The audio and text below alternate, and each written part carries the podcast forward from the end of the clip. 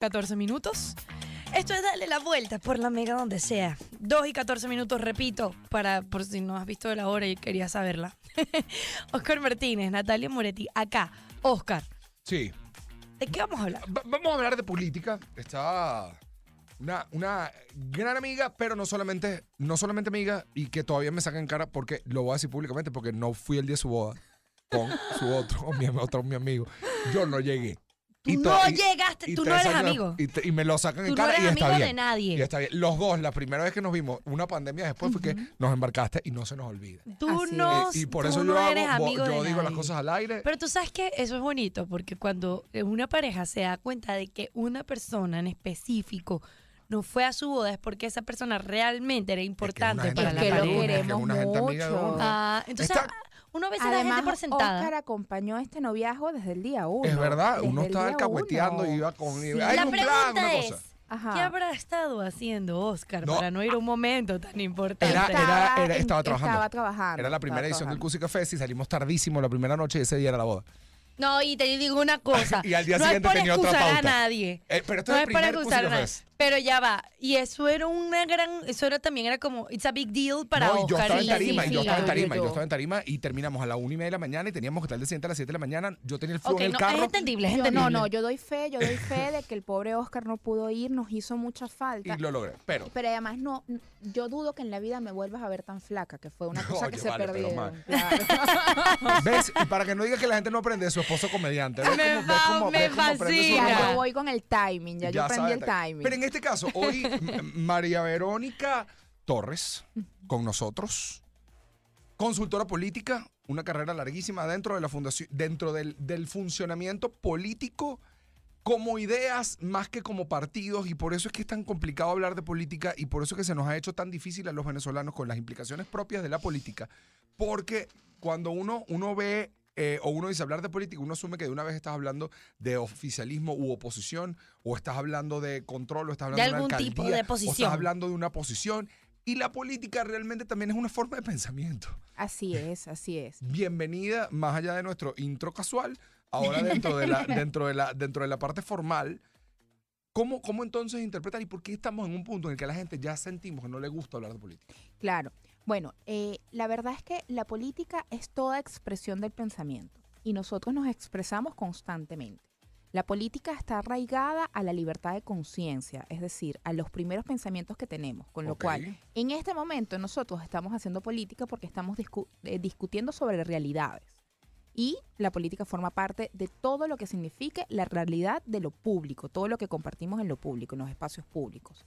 ¿Por qué sentimos que la gente no quiere hablar de política o está fastidiada de la política? Bueno, porque hemos tenido muchas decepciones políticas. Ok.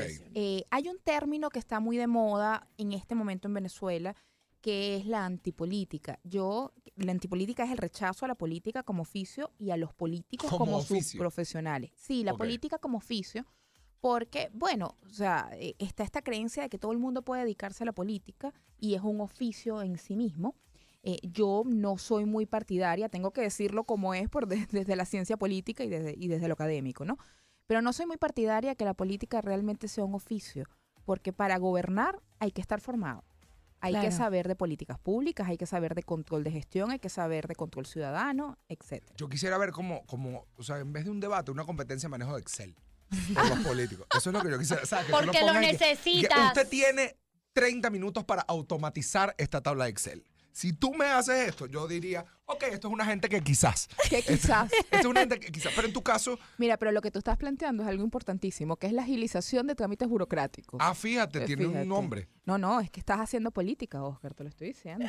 Estoy más que, estoy más que preparado. Pero en este caso, tú fuiste eh, directora de la Escuela de Derecho, trabajaste Sí. en formación con la Conrad Adenauer eh, De, Uruguay. en- Ujú. desde Uruguay e- y como formadora para Wow, partidos políticos. En este caso, vas a dar un masterclass de política para no militantes. Sí. ¿Cómo se ve eso? Bueno, se ve desde el punto de vista venezolano y latinoamericano. Estamos teniendo en este momento una crisis en Latinoamérica de liderazgos políticos y en Venezuela también, porque las decepciones políticas nos han llevado a eso.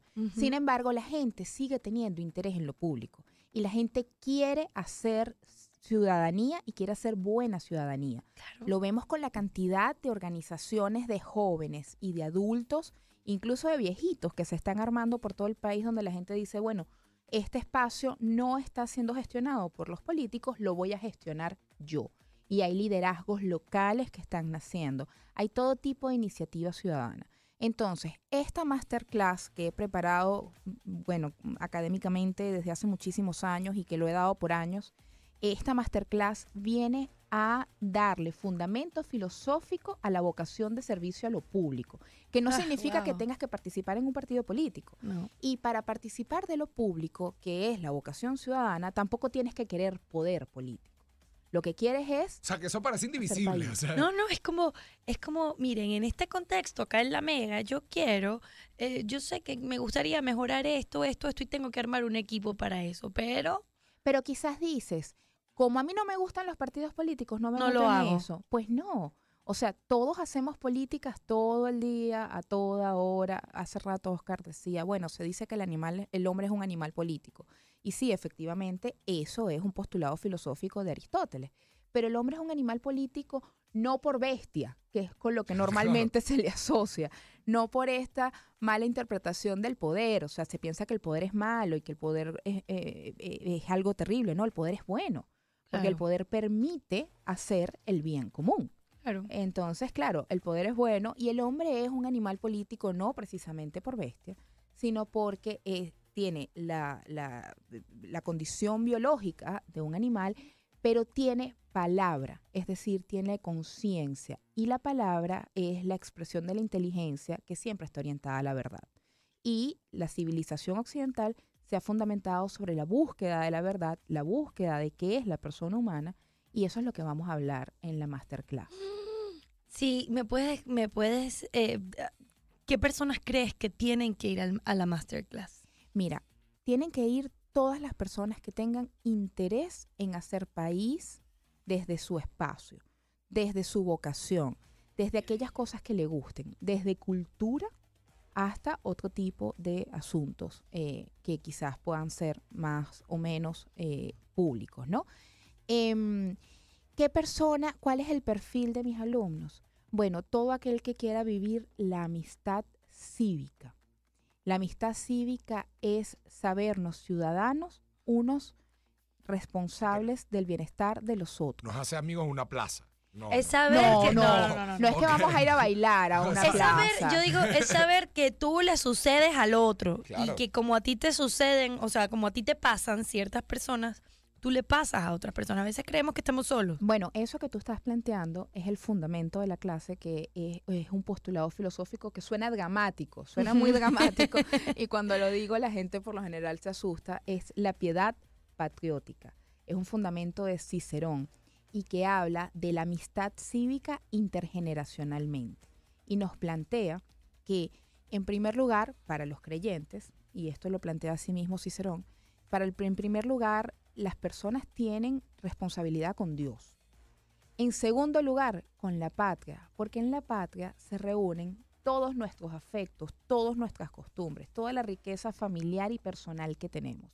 Y en tercer lugar, la familia. Entonces, claro, es, es un postulado filosófico precioso, complicado de entender, Sí. Más difícil de ejercer. más difícil de ejercer, Sí. pero que, por ejemplo, cuando lo hablamos en las clases, la gente dice, oye, por eso no me puedo ir del país, o por eso, a pesar de estar fuera del país, no puedo dejar de pensar en Venezuela.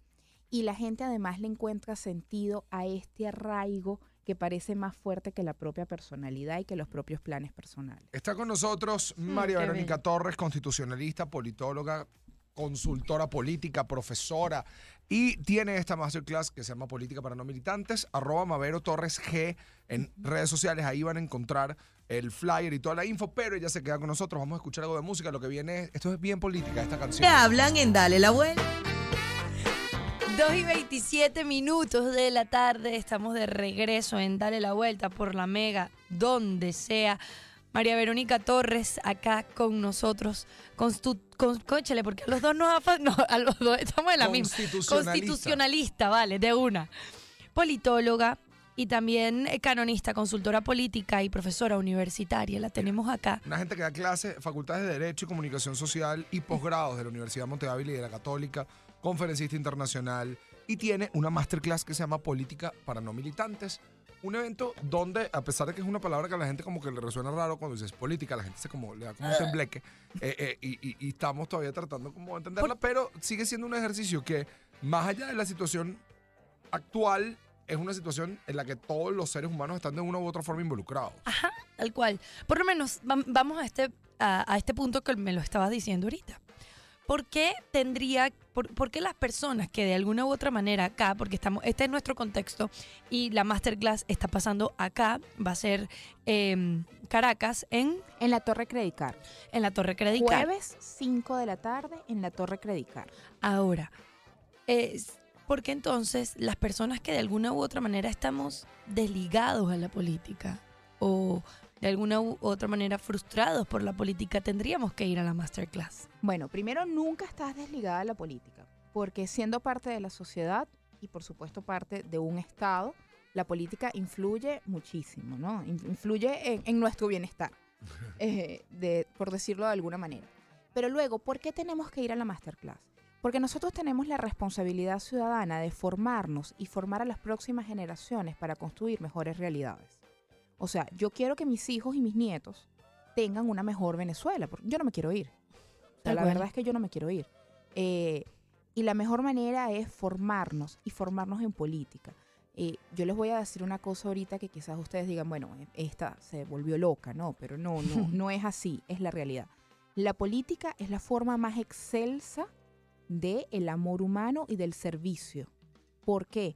Porque la política implica poner los mejores y mayores esfuerzos personales por el bienestar del otro en cuanto al otro. De hecho, estoy segura que muchas personas que tienen eh, compromisos ciudadanos, eh, me pasa mucho en las clases que dicen, bueno, sí, eh, el, el señor de la Junta de Condominio, o el señor de la Asociación de Vecinos, o el señor que tiene este, tal ONG o tal cosa. Eh, en su casa le reclaman constantemente que pone más atención a eso que a su propia Ah, familia. Sí, Ya- mi papá, recuerdo que cuando también era que si el presidente de la Cámara de Calzada de Venezuela, mi mamá, mi papá y que mi mamá le reclamaba, bueno, pero y entonces, les paran más a ellos que a nosotros. Claro, porque es que es una vocación. es, Es un una vocación y la vocación es algo que puede más que nosotros. Las vocaciones no solamente son religiosas. La gente piensa que la vocación es un tema de ser cura, ser monja. No, la vocación es profesional Tal cual. y también la vocación en la política es así, ¿no? Yo si pudiera, si, de, de haber tenido yo la decisión de, de qué vocación tener, no sería la política, sería el comercio. Pero bueno, pasó esto y nos pasa a muchos, nos pasa a muchos que tenemos responsabilidad, queremos, queremos, sentimos la responsabilidad con el país. Esto es un asunto en la masterclass, vamos a ver desde los, eh, desde la antigua Grecia hasta los días de hoy. eh, y vamos a entender cómo esto ha pasado en todas las generaciones a lo largo de toda la civilización occidental.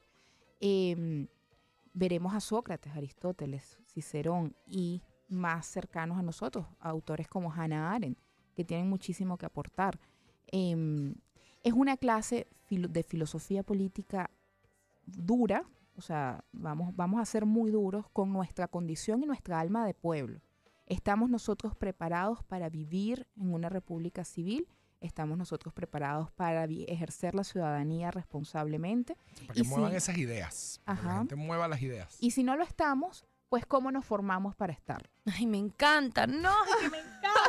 Bueno, pero el jueves te espero, el jueves lo Vamos espero a todos, por si, todos. la favor. gente, si la gente quiere ir a la masterclass, ¿dónde, ¿cuál es la forma, cuál es el lugar más efectivo para que sepan, tengan la información, cómo acceder, mi cómo participar? Twitter y mi Instagram, arroba Mavero Torres G. Mavero con V de Venezuela, Mavero de María Verónica, Mavero Torres con SG. Yo empecé a dar clases en la universidad muy chama, muy, muy joven, y entonces mis alumnos me llamaron Mavero y me quedé Mavero, y así se llama mi consultora porque es como todo el mundo me conoce. Mavero. Mavero.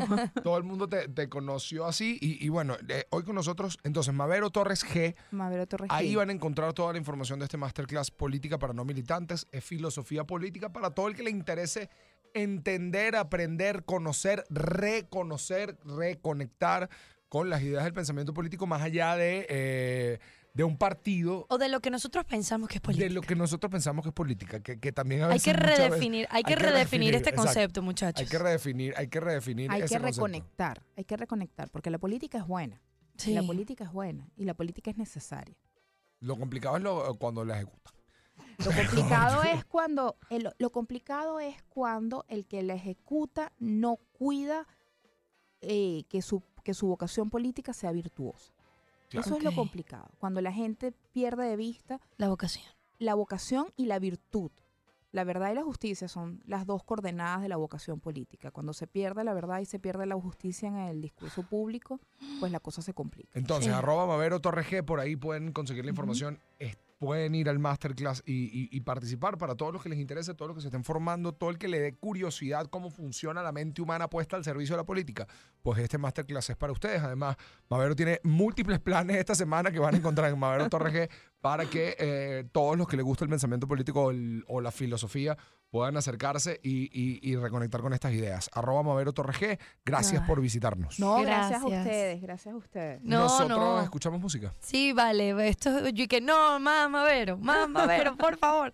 Pero la cosa es que tenemos que escuchar música mega, lo que viene es Weekends de Jonas Blue y Felix Jaén y ya venimos.